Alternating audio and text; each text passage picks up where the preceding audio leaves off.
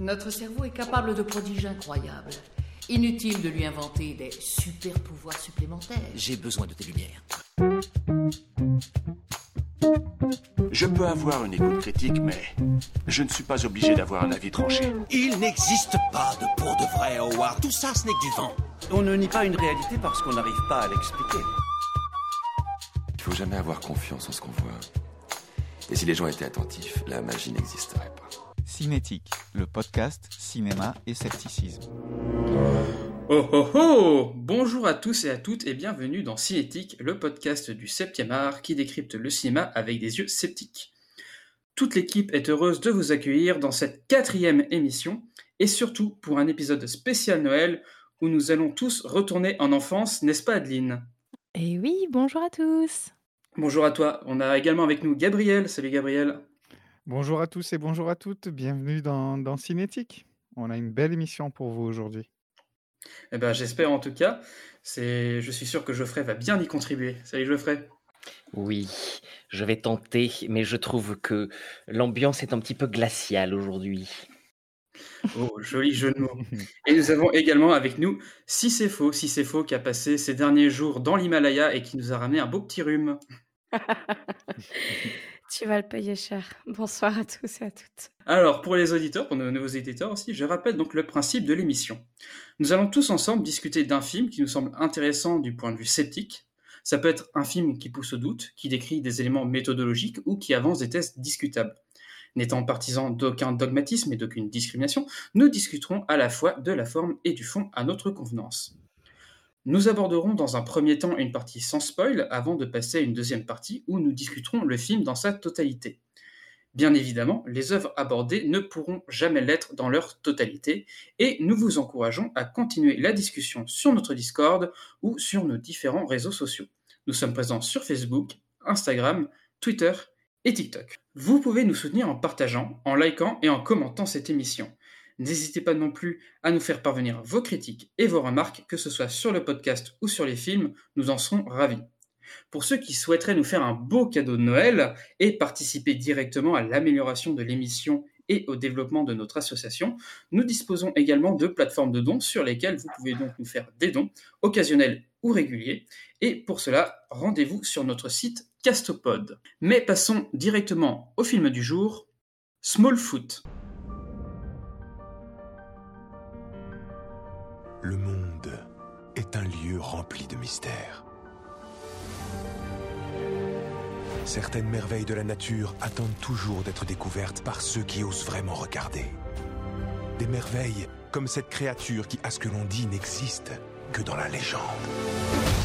Un monstre mythique sorti tout droit de vos pires cauchemars, avec des yeux hagards, une figure abominable et des pieds incroyablement, extraordinairement C'est une créature terrifiante, avec des dents minuscules parfaites, blanches, et une haleine qui empeste la fraîcheur mentholée. Et ses seuls poils, sur tout son corps, sont sur le sommet de sa tête Arrête, Migo, tu les terrifies Hé, Eh, n'ayez pas peur, c'est c'est seulement une histoire. Tout le monde sait que les petits pieds, ça n'existe pas. Ou peut-être que si. Ah, c'est super. Super, vraiment. On les a traumatisés à vie.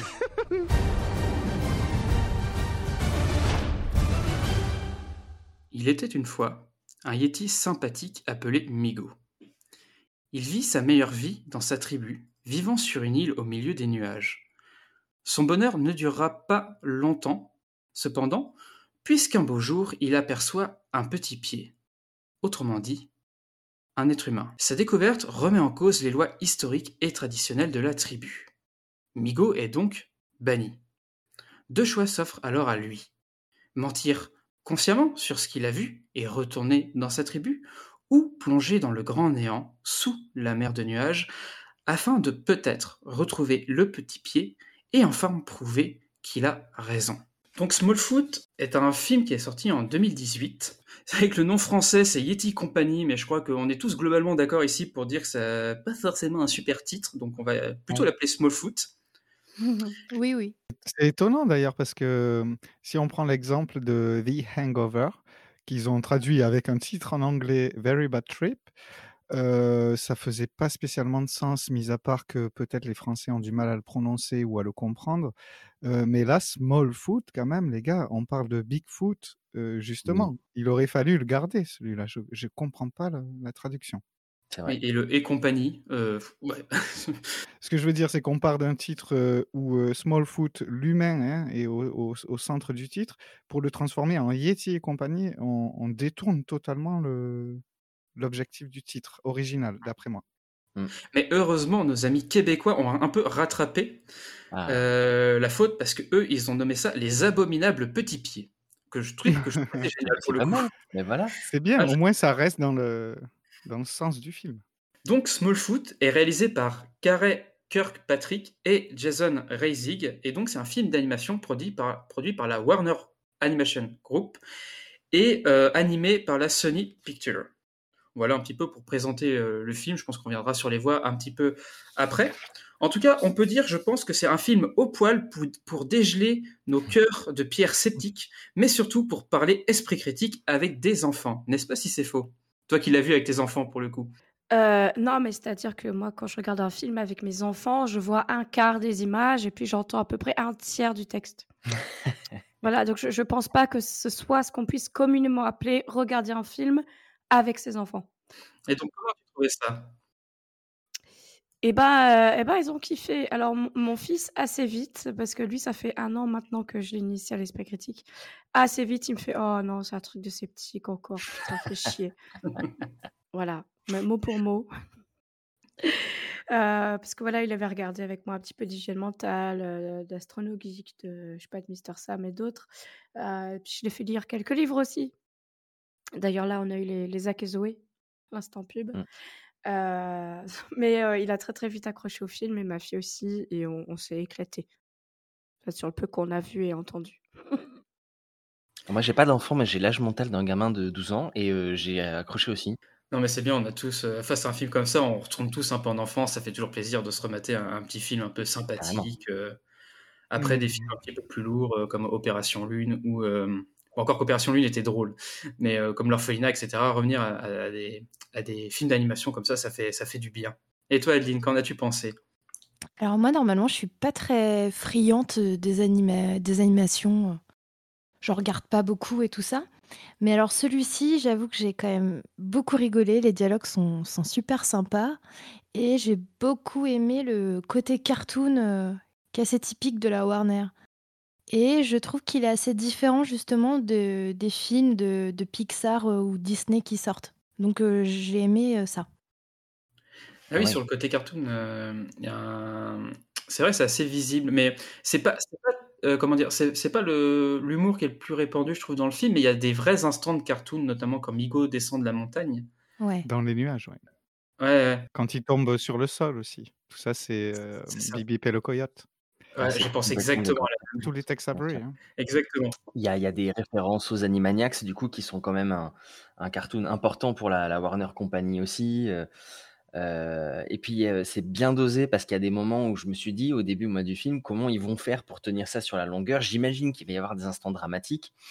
Et en fait, tu vois même pas les transitions entre les moments euh, euh, cartoonesques euh, où il n'y a plus aucune loi physique et il se passe n'importe quoi, et les moments où c'est sérieux et où euh, s'il se passe un truc, bah, ça va avoir des vraies répercussions. Euh, c'est- C'était nickel, quoi. Je crois qu'effectivement, cette scène là de la descente et, et du pont, elle est absolument, enfin, c'est vraiment ça, quoi. Est-ce qu'on peut parler de la chèvre aussi? Oh, cette chèvre. J'ai beaucoup aimé aussi ce film. Je voulais, on a zappé de, de passer mon tour pour dire mon avis. Euh, j'ai vra- j'ai vraiment beaucoup aimé. Et le côté, c'est vrai qu'il y a un côté différent, un côté un peu Tex Avery, mais il y a aussi, j'ai retrouvé un peu le côté Disney dans certaines des chansons, parce qu'il y a le côté un peu comédie musicale à la Disney justement, où l'histoire va se développer à travers d'une chanson. Tous les grands classiques de comédie musicale animée. J'ai, est-ce que je peux parler d'une chanson que j'ai adorée là, passer du, un peu du coq à l'âne. J'ai adoré la chanson euh, qui s'appelle Let It Lie en anglais. Je l'ai regardé en VO le film. Je l'ai écouté en boucle toute Alors, l'après-midi. J'ai pas vérifié, mais est-ce que c'est Common qui a écrit cette chanson C'est Common, il me semble, oui, oui, oui. En tout cas, c'est lui qui la chante et c'est le perso qui la chante aussi. Et j'ai sur YouTube Music, elle est présentée comme créée par Common. Alors c'est celle qui est chantée par Migo et Michi dans le film, c'est ça? C'est celle-ci? Non, c'est non, c'est le rap. C'est un rap. Ouais, d'accord, c'est le rap. Ah, Ouais, c'est le rap du Stonekeeper. J'ai adoré les, les paroles, j'ai adoré euh, l'image et tout. Ça m'a rappelé tout à fait cette chanson des hyènes et de Scar dans Le Roi Lion. Mais pareil. C'est un peu le même, euh, c'est un peu le même schéma. Non, non, j'avais pas tilté, effectivement, mais c'est vrai qu'il y a. Alors, pour le coup, maintenant que tu le dis, ça fait presque pomper parce que c'est le, c'est un peu le, le méchant qui présente pourquoi il est méchant, en fait. Mmh. Avec les cœurs et tout. Ça marche, hein. Ouais, et puis il y a, surtout, il y avait un flow qui, moi, par contre, m'a fait apprécier vraiment le, le truc où tu te dis presque, ah ouais, en fait, il a peut-être raison, peut-être que c'est une bonne chose qu'il fait. Ouais, c'est génial. Ce, ce passage-là est vraiment fantastique. Donc en français, c'est chanté par Oxmo Puccino pour le coup. C'est lui qui, fait la voix du Stonekeeper. Et ouais, non, j'aime beaucoup aussi cette euh, scène, euh, cette scène de musique. Il y a l'effet de révélation euh, qui qui marche vraiment dans cette scène. C'est assez ouf, quoi. Est-ce que tu as trouvé que c'était parce que je sais pas si est-ce qu'il y a quelqu'un qui a pu regarder le film dans les deux langues et voir si c'était bien traduit parce que ça doit être un sacré exercice là quand même. Moi, je l'ai écouté une fois en anglais, mais je t'avoue que j'ai pas fait gaffe aux paroles. Donc tu l'as écouté principalement en français alors, le reste du temps? Ouais. D'accord. Alors que moi, je l'ai écouté que en anglais. Mais je l'ai pas trouvé en, en français sur Spotify, donc j'ai dû la chercher sur YouTube. Ah, ok. Mais j'ai pas fait gaffe aux paroles. D'ailleurs, c'est une bonne question parce que je, je voulais faire l'exercice, mais j'ai pas eu le temps de le regarder une deuxième fois en français, notamment par rapport au titre. C'est là où ça m'a mis un petit peu à la puce à l'oreille. Je me suis dit, s'il y a déjà ce, ce- ce truc de traduction sur le titre, on le retrouve peut-être ailleurs.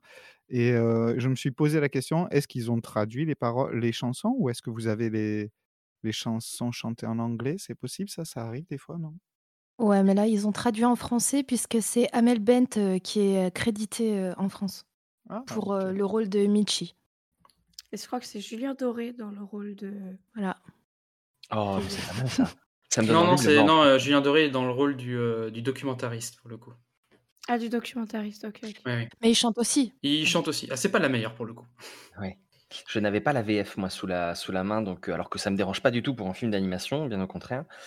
Euh, mais euh, j'ai trouvé que c'était très bon en, en VO de toute façon, et surtout en regardant, je me suis dit ouais, il y a une vraie difficulté quand même à traduire parce que ça raconte beaucoup de choses, c'est un vrai enjeu. Et puis euh, faut être à la hauteur quoi. En, en anglais du coup c'est Channing Tatum qui est quand même connu à la base pour être justement lancé par des comédies musicales, donc c'est un chanteur et un danseur de profession. Et Zendaya pareil, Mhm. qui est une chanteuse professionnelle. Donc, euh, il y avait quand même un sacré casting euh, tourné autour du chant, euh, mais ça a l'air d'avoir été très bien respecté sur un casting français. Bien joué. Ouais, totalement. Enfin, les musiques en français sont, sont assez cool. Hein. Moi, j'ai pas fait le- les, les traductions. Enfin, j'ai pas été voir si ça- j'ai vu les musiques anglaises, mais comme comme si c'est, j'ai pas j'ai pas été voir si c'était traduit littéralement, etc. Je pense que de toute façon, globalement, la plupart des, des idées y sont. Et euh, le film se regarde très bien en, en VF. Moi, il y a certaines voix euh, que je que j'aime peut-être un petit peu moins. Euh, bah, celle d'Oxmo Puccino, je suis moins fan, mais après, ça se comprend pour, pour la musique, pour le coup. Mais je trouve, moi, s'il y a un défaut que je reproche au film, alors, moi, pour, euh, on va dire, pour un jugement un peu plus global, Eh ben, allons-y. je trouve que le film est très, très bon. Euh, au niveau du scénario, je trouve qu'il est bien écrit et je pense que ceux qui ont participé au film, et notamment, ils sont inspirés, enfin, ils, sont, ils sont basés sur, en fait, un, un, un travail d'un des, d'un animateur qui s'appelle, si je retrouve bien son nom, euh, Sergio Pablos, qui est notamment réalisateur, scénariste et producteur de Klaus, euh, Klaus, qui est un film que j'adore pour le coup. euh, je sais pas si vous l'avez vu. Donc, qui Non, parle euh, de la légende du, du Père Noël, etc. Enfin, qui aborde le, sur le coup la, la légende du Père Noël, mais d'une manière, on va dire, euh, sans magie, etc. C'est vraiment quelqu'un qui habite dans la, dans la forêt, etc. Euh, c'est un film réaliste, quoi, on va dire, dans, dans, dans un certain sens. Euh, c'est un film d'animation, hein, et qui est, mais qui est bourré de magie, mais pas de magie, on va dire, à la Harry Potter, quoi, vraiment de magie plutôt poétique. Et c'est vraiment un super film. Et je retrouve en fait certaines choses dans euh, Smallfoot euh, par rapport à cette magie dans certaines musiques, etc. Sauf que là où moi j'ai vraiment un, un petit problème avec ce film-là, c'est sur le, le design des personnages que je déteste. Je les trouve vraiment moches tous. Pas parce que c'est des Yeti, mais juste le design, je les Mhm. trouve horrible, quoi. Et je trouve que ça, c'est absolument caractéristique des, des films de Sony, pour le coup. Et je comprends pourquoi ça a été animé par Sony. Parce que Sony, ils ont fait quand même, euh, ils ont fait des films qui sont des catastrophes. Enfin, que je trouve vraiment euh, ignobles. Genre euh, Les Rebelles de la Forêt. Enfin, j'ai vu les trois, c'est vraiment. Enfin, j'aime pas du tout. Le, le monde secret des emojis. Tempête de boulettes géantes. Alors, celui-là, je l'ai pas vu, mais bon, j'ai un très, très mauvais Ouais. a priori sur celui-là. Moi, j'ai pas, il m'a pas choqué, Tempête de boulettes géantes. Il est, Ouais. j'avais un a priori euh, que j'ai révisé. D'accord, il faudrait peut-être que je le vois. Après, il faut dire que Sony aussi, ils ont fait euh, un très très grand film d'animation qui est Spider-Man euh, New Generation, qui va devenir bientôt, je pense, un, un classique. Honnêtement, le, le monde secret des, des emojis, c'était pas si terrible. hein. C'est un film de geek pour les geeks, hein, avec toutes les Ouais. références Ouais, et c'est tout. surtout quoi. que c'est une gigantesque publicité, quoi, quand même, ce, ce film. Aussi, mais bon, ah, votre âme d'enfant. Qui c'est qui me disait j'ai 12 ans dans ma tête là? Ouais, Ah, ouais, ah, Quand tu veux, tu as 12 ans dans ta tête. Pris sur le fait. Ouais, c'est vrai. Mais je parle surtout en qualité d'animation, en fait, plus que. bah, après le scénar, effectivement, je passe plus en Ouais. qualité d'animation. En tout cas, pour les Rebelles de la Forêt, que j'ai, dont j'ai vu les trois, franchement, je trouve ça horrible à regarder. Et après, bon, ils ont fait un autre qui est plutôt pas trop mal, qui est pour, pour terminer sur The Mitchell et, et versus The Machine, que là, pour le coup, j'ai plutôt bien aimé. Oui, Mais on est, là, on est plus dans de l'animation. euh, d'auteur, presque. Celui-là, pour le coup, euh, les enfants, ils ont vu presque tout et tout entendu parce qu'ils étaient pris. hein. C'était à fond là. Waouh. Ouais, Je comprends. Et est-ce que c'est pas aussi Sony qui fait... Non, c'est DreamWorks qui a fait le Lorax, parce que je trouve que le character design est très proche des personnages du Lorax. Je n'ai pas fait de lien avec le, je n'ai pas vu de lien avec le Lorax personnellement. Enfin, j'ai pas, j'ai pas cherché plus que ça, je t'avoue. Donc, euh, j'ai pas vu. Non, mais les persos un peu bizarres comme ça, tu disais que le Yeti est tout moche. Maintenant que je pense aux personnages dans le Lorax, c'est vrai que ça. Le Lorax, c'est des animateurs français, je crois. C'est ceux qu'on fait Moi Moche et Méchant. C'est pas les mêmes. Mais Sergio euh, Pablos a participé à Moi Moche et Méchant puisque maintenant il Oui. travaille pour plusieurs euh, sociétés. Il a créé sa Ah boîte oui, de oui. prod et il a fait Moi Moche et Méchant.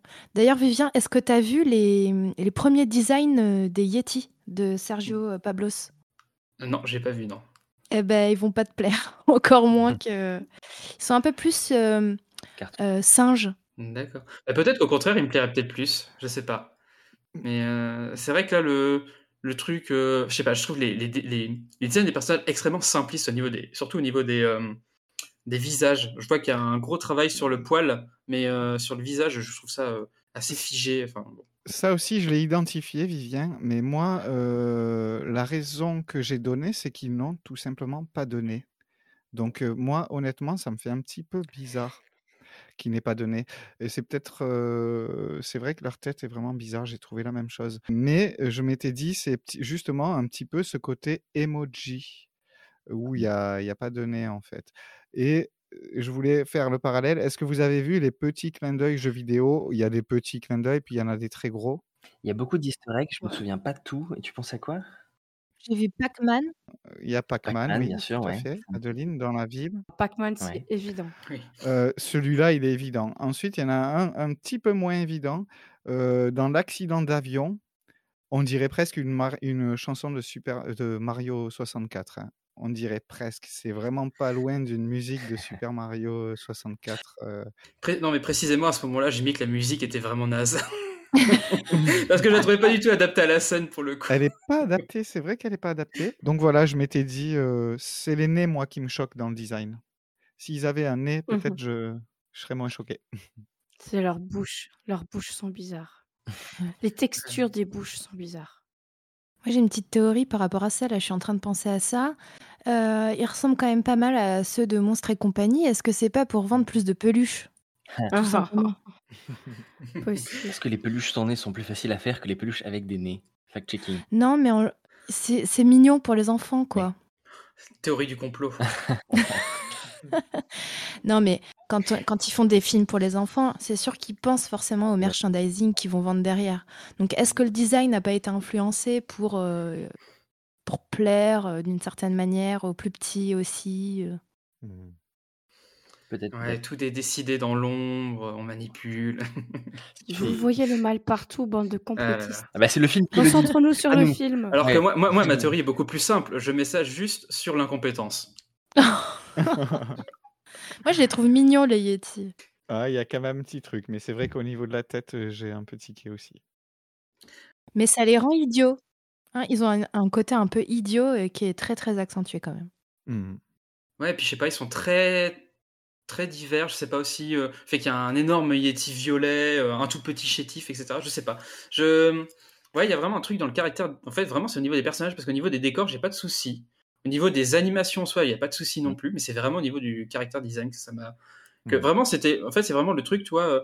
euh, quand je regarde l'affiche, déjà, l'affiche qui est abs- absolument horriblement moche. hein, quand j'avais vu l'affiche, je me suis dit encore un, un de ces films-là. Sur le coup, c'est pour ça que je parlais des films de Sony, c'est-à-dire des films qui m'attirent absolument pas, quoi, au premier abord. L'affiche, elle est vraiment horrible, quoi. Enfin, elle donne vraiment pas envie. Enfin, personnellement, elle me donne vraiment pas envie d'aller voir le film. Et encore, je ne sais pas si tu as vu la version japonaise de l'affiche.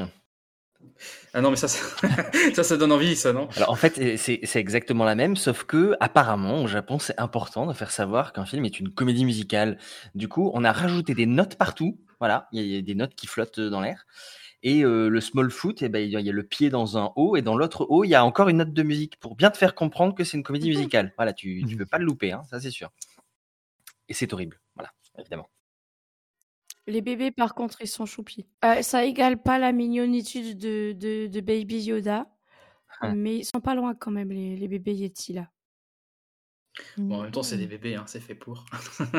si c'était pas transition, c'est vraiment qu'ils seraient loupés, les gars. Et je pense qu'ils ont adouci euh, aussi les traits des, des Yetis pour, euh, pour pas qu'ils fassent peur, parce que les enfants, ça fait partie un peu des, des contes qu'on leur dit, c'est un peu comme le loup. Le loup, ça fait peur. Et les Yetis, peut-être qu'ils ont adouci un peu tous ces traits avec des couleurs extrêmement flashy pour... euh, Tu parlais de Monstres et compagnie, et c'est vrai que je sais plus comment il s'appelle le personnage de Monstres et compagnie, donc le, le monstre. enfin, le...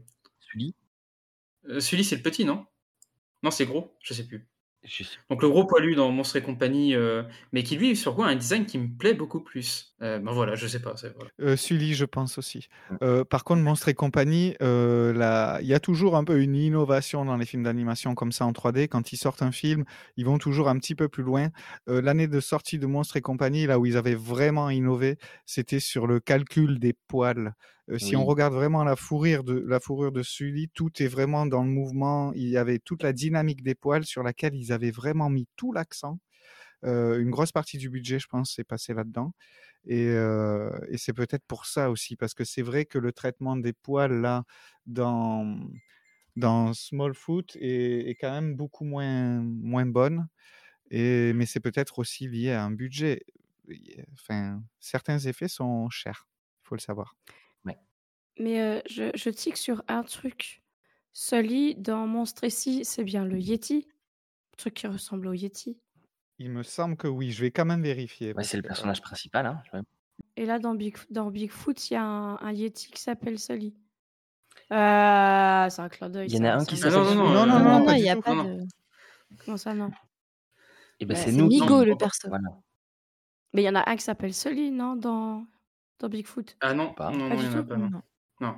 Ah merde Par contre, côté prénom des, des deux Yetis principaux, justement, faut savoir que Michi et Migo sont euh, deux mots Ah, en c'est fait. Michi. Ouais, Michi et Migo, c'est ça. Migo, c'est le, c'est le personnage principal. Michi, c'est la chef euh, du gardien des pierres.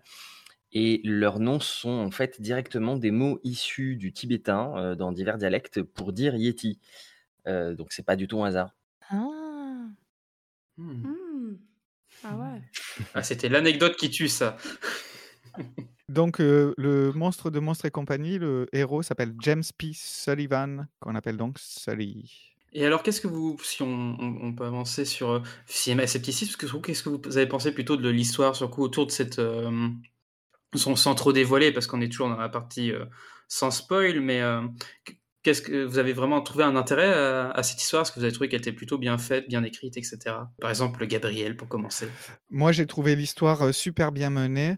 Euh, en fait, euh, j'ai toujours tendance à essayer d'anticiper ce qui va se passer quand je regarde un film. Et finalement, ils m'ont surpris. Et ce que j'ai j'ai vraiment beaucoup aimé, c'est difficile de savoir si je dois le dire dans le non-spoil ou le spoil. Je couperai au montage si je me suis planté.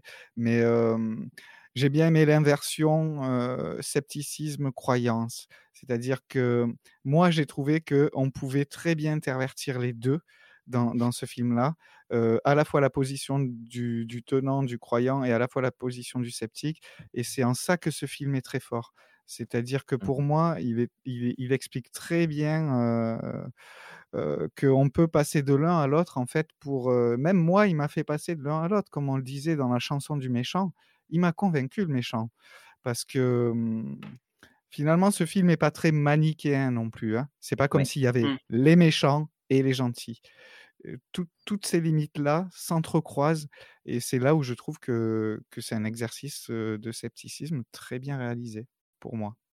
Oui, là-dessus, on dépasse un peu les Disney de base où il y a toujours un méchant et un, et un gentil globalement. euh, ça, c'est un truc qui est vraiment à mettre à l'ho- à l'honneur du film, qu'il n'y ait pas de manichéisme, ou en tout cas que, entre guillemets, les, méchants soient vraiment relégués, entre guillemets, au hors-champ. C'est quelque chose qu'on ne voit pas du tout. C'est une idée plutôt qu'une personne en particulier.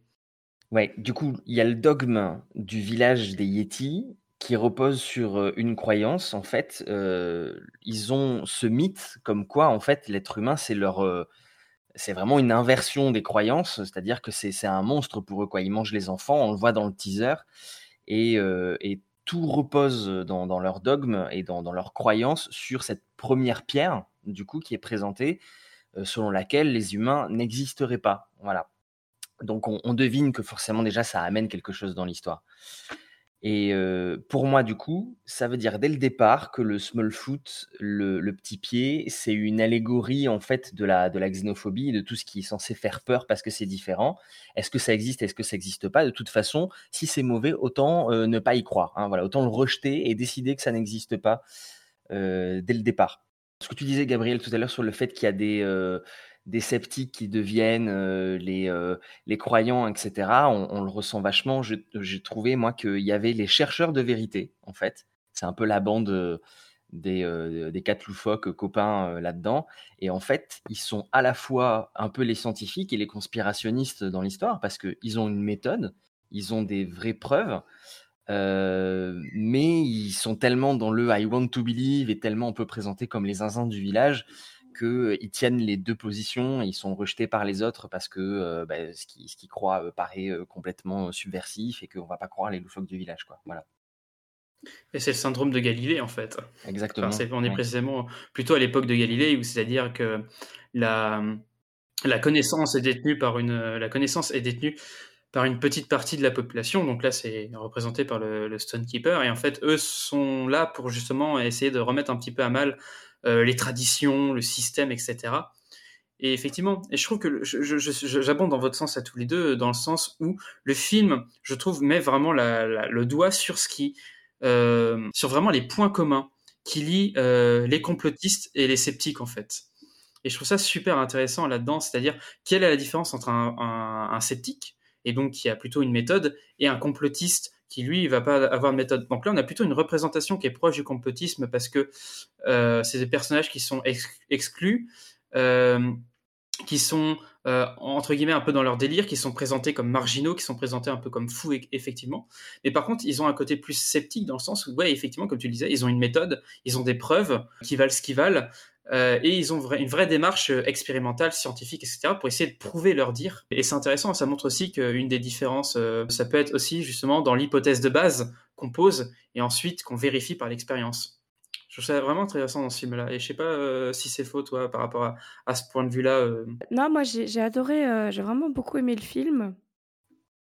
J'ai entendu un, un YouTuber dans une critique à chaud dire que il n'y a pas de finesse, mais il y a de l'esprit. Voilà. Je trouve que ça résume assez bien. Je voudrais juste rebondir sur ce qu'a dit Lazare tout à l'heure. Tu, disais que le, gardien des, pierres t'a presque convaincu. Moi, j'ai adoré ce passage-là, déjà parce que la, chanson, elle, est beaucoup trop géniale. Parce que ça m'a rappelé un petit peu cette chanson-là, tu disais, avec Scar dans, dans Le Roi Lion. Et puis surtout, est-ce que vous connaissez l'effet Magneto? Oui. Non. Moi, je connais Magneto dans X-Men. Ouais, moi je pensais à ça aussi. Bah, c'est lui, c'est bien Magneto euh, des X-Men, donc de la, de la franchise euh, Marvel. Euh, L'effet Magneto, en fait, c'est cette, euh, cette, cette habitude très mauvaise euh, de toujours Mm. prendre les activistes pour des grands méchants. Euh, surtout les gens, dès qu'ils ont des méthodes, euh, qui, enfin, dès qu'ils font des choses que, qui- qu'on trouve, euh, entre guillemets, euh, euh, extrémistes. Et, euh, et pour moi, le, le- à, à ce moment-là, je vois un effet magnéto, quoi. Vraiment, je vois ce porteur de pierre avec son, son lourd secret, euh, le, poids qu'il a euh, tout seul sur les épaules, avec voilà, ce, ce secret à porter. Et puis, bah, j'imagine que de temps en temps, il peut-être qu'il se remet un petit peu en question ou pas. Je j'en sais rien. On sait pas trop ce qui se passe dans sa tête à ce bonhomme-là. Donc euh, voilà. Rien que pour ce moment-là qui était magique, euh, j'ai j'ai kiffé le film. Après, il y a des messages, euh, je trouve très forts hein, dans. Bon, déjà les méfiez-vous des fake news, vérifiez vos informations, etc. Et puis surtout le, le message derrière.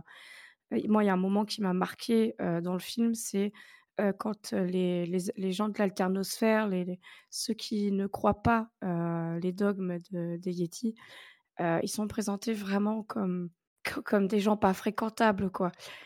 Et, en, et, je me rappelle, ça m'avait énervé quand je me suis dit, ah non, vous allez pas nous faire ça, ça m'avait gonflé. Mais très, très, très rapidement, tout de suite, on voit que, bah non, en fait, c'est des gens normaux, ils parlent normalement, même ils font des recherches, on le voit. Et, voilà, ça m'avait fait plaisir et avec ce, message vraiment qui est bah, ayez l'esprit un petit peu ouvert parce que bah on sait jamais finalement ce qui peut se passer ou pas. Hein, les, choses ne sont vraies que jusqu'à preuve du contraire. Et, et écouter les autres quoi. Je crois qu'on est globalement tous à peu près d'accord pour dire que c'est un bon film à montrer à des enfants pour éveiller un peu leur esprit entre guillemets à l'esprit critique, au scepticisme, etc. À, à, apprendre un petit peu à voilà à chercher des méthodes pour essayer de discerner, on va dire le vrai du faux entre guillemets quoi. Et donc surtout, euh, j'imagine que ici vous vous conseillez tout ce film. Est-ce que vous avez peut-être d'autres choses à dire euh, avant qu'on passe à la partie spoil? Moi, je, alors évidemment, je conseille ce film parce que euh, il est pas cucu, comme tu disais. pour les enfants, c'est génial parce que pour une fois, il y a un scénario quoi. Un, vrai scénario qui, qui fait réfléchir. On parle de doute, etc.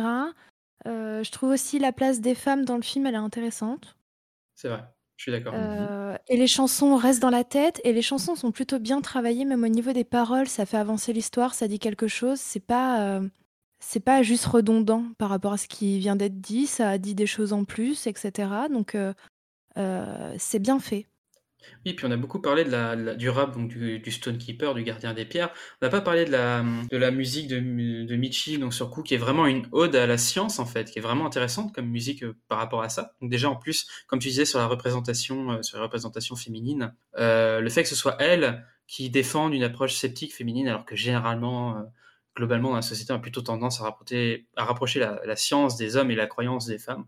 Hein, ces gros stéréotypes qui, qui qui sont encore beaucoup partagés. Bon, même s'il y a deux, trois trucs euh, euh, au niveau représentation dans le film, si bon, toujours à, questionner, mais déjà là-dessus, je, le trouve vachement intéressant par rapport à ça. Et donc, sur le coup aussi, pour le coup, je conseille. C'est la leader du groupe. Oui, c'est la lead, effectivement. Ouais, elle, mène ce, groupe, euh, ce groupe qui s'interroge, effectivement. Donc, elle, elle, est leader, elle est, elle est défenseuse, on va dire, entre guillemets, de la science, de la découverte, de la curiosité. Je pense que c'est un des, un des rares films, quand même, qui met la curiosité comme étant une valeur suprême. Il faut se poser des questions, etc. Alors, c'est pas toujours le cas surtout en plus, euh, comme on en reparle, surtout pour les, pour les, pour les, représentations féminines en tout cas, euh, qu'il y a dans, dans, certains films. Après, bon voilà, la, le mammouth rose, bon voilà, il y a deux trois trucs à côté qui sont quand même assez gnangnans. Euh, en particulier le mammouth rose. Moi je l'aime bien, il est mignon. Moi c'est ce que j'appelle là, ce, ce, côté avec la chanson de du coup de, de Michi, hein, c'est ça? C'est euh, que en fait c'est l'effet Belle et la Bête. Du coup, c'est peut-être la seule héroïne belle dans la Belle et la Bête dans, tout Disney, en tout cas jusqu'à notre époque, euh, qui, qui, en fait euh, lise, soit cultivée, qui, qui, vraiment en fait est, une personnalité originale et un rôle actif qui a pas euh, forcément euh, de préjugés et d'a priori sur la bête. Voilà, c'est déjà beaucoup plus moderne. Donc là, il y a une volonté effectivement de faire évoluer, alors que la Belle et la Bête, ça se base sur des contes euh, mmh. déjà qui en plus sont bien antérieurs à cette époque-là, et, où on donne quand même en fait une certaine force au personnage. Et Michi me fait un peu penser à Belle, à Belle là-dedans. Et les problèmes qu'ils ont choisi d'aborder, ils sont aussi très actuels. Ils l'ont dit en interview, hein, les, réalisateurs, Kirkpatrick en, en particulier. Ben, en fait, quand ils ont écrit le film, on était en plein Brexit, c'était euh, l'élection de Trump aux États-Unis pour eux. Forcément, les thématiques, elles sont, d'actualité. Donc, euh, le film parle de post-vérité, de vérité, de, curiosité surtout, parce que c'est souvent comme ça que c'est transformé pour les enfants. C'est la curiosité comme, moteur. Voilà. Mmh. D'ailleurs, la, la chanson de, de Yeti, je ne retiens pas son prénom. Michi. Voilà, Michi. Chanté par Zendaya. Et Amel Bent. Enfin, pas en même temps. Non, mais ça, on oublie. euh, on oublie, euh, s'il vous plaît. tu vois, il y, a- y y un petit côté dans, il y a un petit côté quand même dans le dans la partie filmée, il y a un petit côté viser la lune quand même. On est d'accord. Ah bah du coup, je pourrais pas te dire parce que moi, j'ai pas entendu Amel Bent. hein. Moi non plus. Il y a toute une scène dans l'espace sur coup. C'est pour ça que j'ai dit viser la lune, mais bon, voilà. Ma, blague est complètement tombée à l'eau. Il y a que Geoffrey qui a esquissé un rictus. Voilà, j'ai fait un flop. C'est pas grave, je vais enchaîner. euh, J'ai retrouvé mes notes. Ah, Donc j'avais écrit chanson, l'inconnu est beau, curiosité et vérité mise en valeur. Apprends sans peur, autre monde, vie de merveille. Donc ouais, elle, a cette chanson là. Ah qu'est-ce que ça Mais c'est c'est une bouffée d'air frais. Ça m'a rappelé les années euh, où la science c'était bien, où on allait à la cour de récré. Eh t'as regardé euh, C'est pas sorcier cette semaine Et puis voilà. Et parce que maintenant, les, jeunes, s'intéressent, j'ai l'impression, beaucoup moins à la science. Et, là, on a une nana qui nous fait une ode à la curiosité, une ode à, l'apprentissage, au merveilleux, au fait que voilà, la réalité, c'est beau. Euh, et ça, c'est un truc, tu vois, on dit souvent, oui, vous les sceptiques, vous êtes froids, vous croyez plus en rien. Mais non, c'est pas vrai. On croit en plein de trucs. Moi, je crois en Nessie, ok, d'accord Non, mais voilà, il y a une partie de moi qui veut pas lâcher. Et puis là, il y a, là, il y a de quoi, Euh, donc, il y a de quoi euh, croire au Yeti, quoi. donc voilà, donc elle m'a fait très plaisir cette donne chanson. envie. Moi, je me suis remis à croire au Yeti. Hein. Mais avec ou Oh, sans nez? C'est ça. je, suis, je, suis, je suis remis à croire au Yeti juste pour espérer que le Yeti est un petit peu plus beau que ça, quand même. Parce que rien que pour lui. euh, euh, oui, et donc, toi, Gabriel, qu'as-tu pensé euh, Enfin, voilà, conseillerais-tu ce film pour les auditeurs? Alors clairement, je le conseille. Moi, j'ai vraiment beaucoup rigolé. Euh, L'humour est vraiment très bien placé et ça a marché avec moi. Le côté musique, je ne serais pas aussi convaincu que vous. Euh, Il y a certaines musiques, honnêtement, j'ai décroché, mais pas, pas par rapport aux paroles. C'est vraiment la musique qui m'a pas qui m'a pas Mhm. emporté. euh. mais par contre, si je me mets euh, avec la vision d'un enfant, je pense que ça colle, ça colle très bien. De toute façon, il y a, y a tous les codes de, d'un bon dessin animé. euh, je vous le conseille vivement.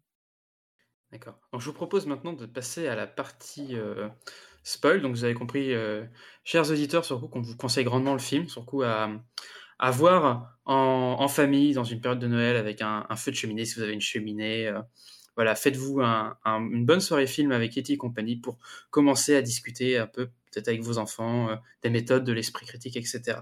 Et avant de passer à la partie euh, avec spoil, je voulais juste remercier la personne sur le groupe Zététique euh, Facebook qui euh, m'a conseillé ce film-là, à l'a rajouté à la Septicothèque, et c'est grâce à cette personne-là, dont je n'ai malheureusement pas le nom là, euh, que j'ai découvert euh, Yeti et compagnie il y a quelques temps, et que pour le coup on en discute là aujourd'hui ensemble. Donc encore une fois, merci à, cette personne de nous avoir fait découvrir ce film-là. Et maintenant, on passe à la partie spoil.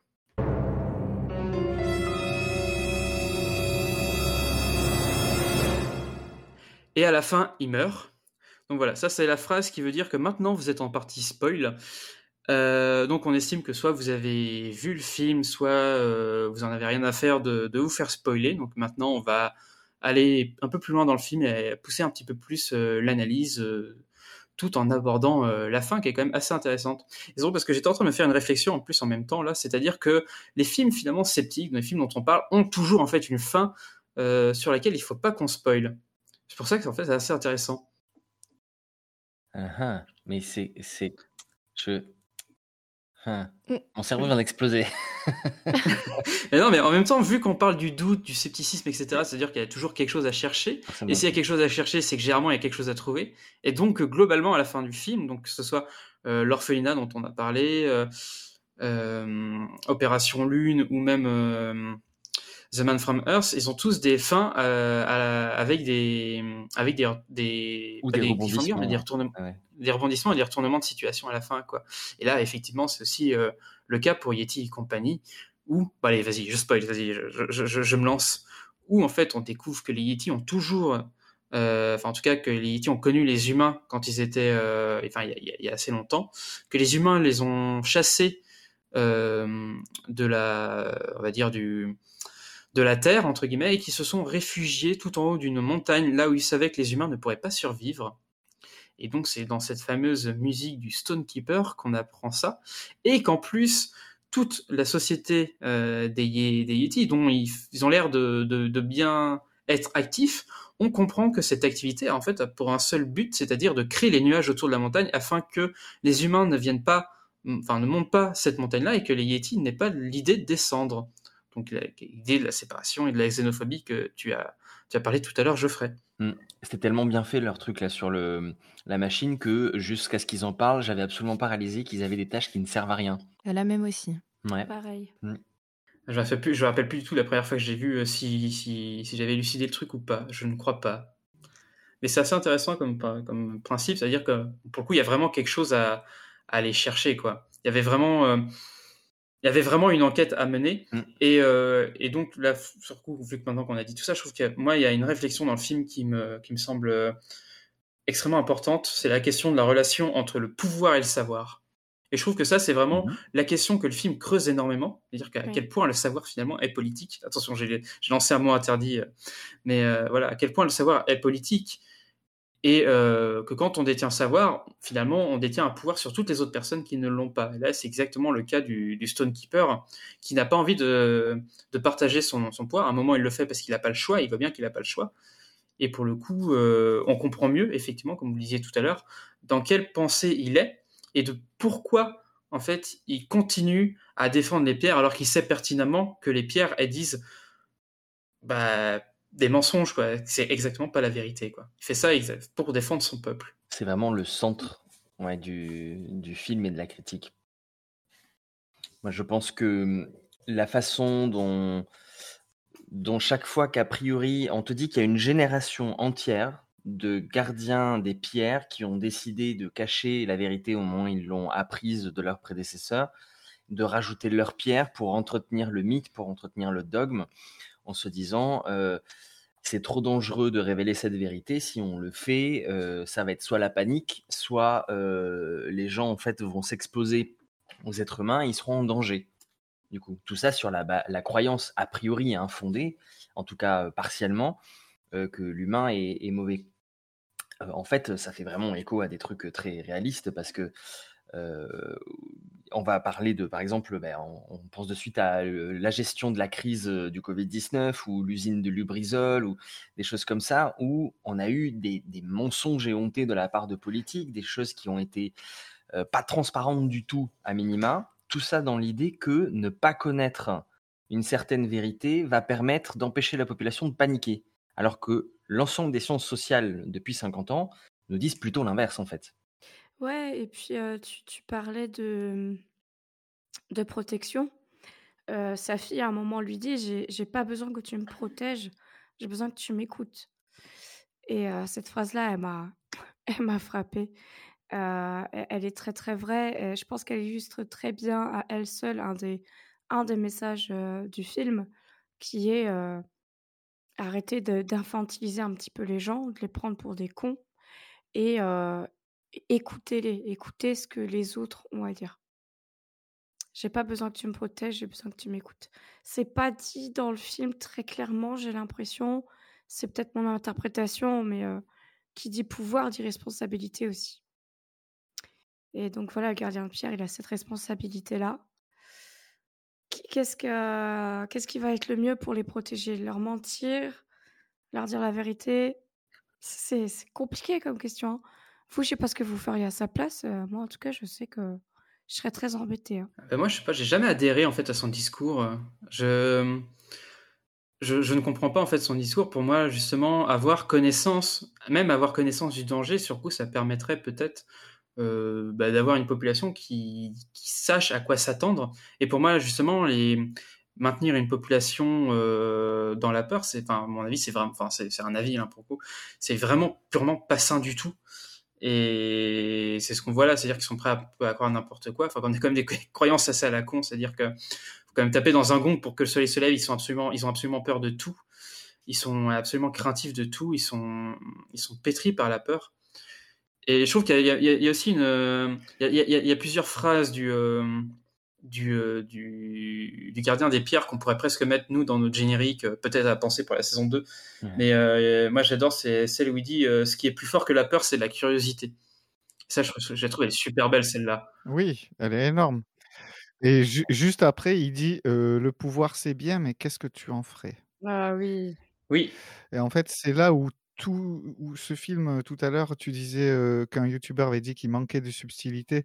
Moi, je trouve que ce film ne manque vraiment pas du tout de subtilité, bien au contraire, parce que justement, toute l'histoire est basée sur une subtilité entre la croyance et le scepticisme et une subtilité entre le mensonge et la vérité. Finalement, si je me remets à la place d'un enfant, je me dis que quelque part ce film peut m'aider à comprendre un jour si un de mes parents me ment, dans le sens de vou en voulant me protéger, mais on me donne un mensonge et peut-être que plus tard je comprendrai que la question est quand même complexe. On, heu Non mais regardez-le là, il établit sa domination. C'est-à-dire? Ça y est, c'est fini? Non, je déconne. Tu te rappelles pas dans le film, à un moment, il y en a un qui se dit: «Mais tu qu'est-ce que tu fais?» il fait un truc bizarre. Ah oui, j'ai j'ai noté cette phrase. «J'établis ma domination». Mais non, non, tu établis pas ta domination. C'est pour ça. Et c'est ça, c'est instituer des croyances, heu, volontairement pour établir une domination et c'est vrai que avais pas pensé, mais il y a un Mmh. parallèle aussi, ouais. Bah, alors, on parlait des références tout à l'heure, heu, par exemple à Pac-Man. Je sais pas si c'est fait exprès ou pas, hein, mais tu rentres dans ma grotte et tu t'essuies même pas les pattes. Heu, ou je sais pas. Moi, j'ai pas pu m'empêcher de de penser à Nabila, hein. Hein? Ouh là, alors non, très, très Ah non, moi j'ai pas eu la ref. A a avec l'ours? Ça m'étonnerait qu'ils connaissent Nabila en plus. Heu, oui, parce qu'en anglais, elle dit la même chose. En anglais, elle dit la même chose. Ouais, ouais, dis ça. Ouais, pff, oui, c'est possible. Mais des des des styles Nabila, ça par contre, heu, bah, je sais pas trop à quoi tu fais référence, mais Eh mais attends, parce qu'elle dit: «Non mais allô quoi?» c'est ça, exactement? Après les traductions françaises, ça s'arrange, hein. Oui, non, justement, là, elle dit la même chose. Mmh. Voilà quoi, mais bon. Elle dit: «Non mais allô?» ah bon? Ouais, c'est ça, ouais. non, non, elle dit pas ça, non. Non. Elle a dit: «Tu es une fille et tu as pas de shampoing». Non mais allô, quoi. Ah oui, Nabila, mais pas le pas le parce qu'on parle bien de l'ours là dans le film, hein, c'est ça? Oui, oui, oui. C'est hilarant d'ailleurs, cette scène. Oui, cette scène est très, très, heu, assez assez drôle, ouais. On parlait de cette, heu, révélation-là que finit par faire le le Stonekeeper par rapport à ce que vous disiez. Heu, le Stonekeeper ne révèle le secret à Migo uniquement parce qu'il espère que celui-ci va adhérer à cette idée de protection du village et donc finir par mentir aux autres et c'est ce qu'il va faire d'ailleurs, Mmh. avant de se rétracter. Donc heu, c'est quand même très, très intéressant cette histoire de de pouvoir, Oui. et de responsabilité. Et puis on peut on peut se dire aussi, je suis en train d'y penser, mais on peut se dire aussi qu'il cherche quelque part, hem, quelqu'un pour lui succéder et qu'il pense que Migo est le seul qui peut lui succéder parce que je veux pas dire, on n'a pas du tout parlé de son fils complètement débile. Il est énorme celui-là. Le métalleux. Attends, il est pas débile le fils, c'est ça que j'ai trouvé rigolo. Ouais, ouais. En fait, il est assez attachant parce que, heu, il arrête pas d'être extrêmement honnête dans tout ce qu'il dit. C'est pas la brute de base, tu vois? C'est pas faux. Oui, c'est le le naïf pur. Ah ouais, ouais. Il a aucun filtre. Ah aucun filtre. Ouais, il y a un peu un une un stigma une stigmatisation du handicap quand même, un petit peu. Mais c'est drôle, malheureusement. Dans tu tu penses que c'est un personnage qui qui aurait une pathologie normalement si c'était la la la même chose dans dans le monde réel? Bah, vu comment il est traité et tout ça, ouais. Il y a quelques petites suggestions. Ah, j'avais pas l'impression personnellement, mais juste qu'il était bête. Mmh, Bon, parce que quoi. les marginaux dans le groupe, heu, sont pas forcément, heu heu, présentés comme, heu, parfaitement et absolument normaux au sens de du validisme et et de la psychophobie non plus. Je pense qu'on on peut y voir quand même un un certain propos aussi, qui invite justement à faire preuve de de bienveillance et de compréhension, dans ce sens-là, moi, plutôt. Parce que moi, le il y a un moment où quand il est recroquevillé sur lui-même, heu, juste après que, heu, que pour s'échapper, elle lui a fait un petit peu la morale en lui expliquant que son père était comme ça parce qu'il avait manqué de de tendresse étant petit et ça le met un peu en PLS comme on dit et il est vraiment recroquevillé dans un coin et tout. Heu, moi là, j'ai senti, c'est là où j'ai commencé à penser à l'handicap. Avant, j'y pensais pas, mais cette scène-là m'a je me suis dit: «Il y a une petite référence», j'ai l'impression. Je j'avais pas vu ce personnage sous cet angle-là, je me suis dit. Voilà, c'est juste pour confirmer que j'ai senti aussi Mmh. ce petit truc-là, chez ce personnage. Et son père lui parle un peu comme, heu, comme une merde, hein. Ouais. Il en a rien à faire de lui. euh, C'est un peu bizarre. C'est pour ça que je pense qu'il considère Migo comme étant le seul pou- pouvant peut-être lui succéder aussi. Mais ce qui est un peu compliqué aussi, parce que Migo, il doit succéder à son père, qui est aussi pareil. Enfin, là, si on parlait du handicap, son père est aussi. euh, Enfin, il est, il est tout ratatiné, etc. Alors, je pense pas qu'on puisse parler de handicap non plus. Mais on imagine que la fin de sa vie va pas être super cool, à quel point il s'est baisé le corps à, à faire Ouais. son truc à la con, de se faire projeter sur un gong. Mais quoi. il le dit. Oui, il le dit, il le dit, clairement, il le dit. À force de d'avoir tapé avec ma tête sur le gong, euh, j'ai pu euh, les neurones euh, qui fonctionnent correctement. Il le Mm, dit. Clairement, ouais. Il est très attachant, ce père. hein. Il est trop mignon euh, quand il se rend compte que le soleil se lève quand même et tout. euh. Qui joue aussi le Lorax. Mm. Mais oui, Denis DeVito qui joue, qui joue ce personnage. ouais. Il a bien vécu sa dissonance cognitive quand même. Particulièrement bien. C'est vrai. Je pense qu'en en vrai, ce serait beaucoup plus dramatique. Et il en parle à son fils. Il est, il est hyper important, n'empêche, en tant que personnage secondaire, parce que au début, c'est celui qui dit à, à Migo euh, non, euh, le, le dogme c'est trop important, etc. Et quand lui commence à douter aussi, il a une phase de deuil, une vraie phase de deuil. Et ensuite, il sera l'étincelle qui fera changer d'avis son fils pour lui dire que, enfin, quand, quand son fils se rétracte alors qu'il avait menti, euh, il le fait pour son père, en fait, finalement, je pense, plus que, que pour la, la communauté. Dire à quel point il est important, quoi. Mm. Tout repose sur les épaules de Danny DeVito. C'est vrai. Ça repose pas où alors. Oh non Il est pas bien, il est pas bien grand, Danny DeVito. Ah bah oui, ah bah c'est pour ça qu'on l'aime bien. Bah oui, En fait, ça fait partie de ce personnage. il y a un côté très bienveillant dans ce film. Il y a vraiment un côté bienveillant où, où les méchants ne sont pas tout à fait méchants, où alternent entre méchants et gentils, et où, euh, où tout le monde est un peu naïf. Et ouais, c'est vrai que c'est assez intéressant. Tu disais tout à l'heure que euh, ça te paraissait complètement absurde la règle du, gong. Et c'est vrai que bah, c'est la première réflexion que je me suis faite aussi. Dire, OK, on va créer un dogme avec des règles absurdes pour montrer à quel point c'est absurde euh, parfois les dogmes. Et tu pourrais avoir tendance à te dire, bah non, en fait, les dogmes, ils sont pas toujours euh, aussi absurdes, alors que des fois, si. Euh, on te montre après quand même que l'origine du dogme a une utilité, tout comme on pourrait comparer dans une religion, euh, je sais pas, euh, le fait de pas manger euh, d'animaux avec des sabots fendus à tout hasard. Ça peut s'ancrer dans des causes réelles selon les époques, pour des raisons d'hygiène, des choses comme ça.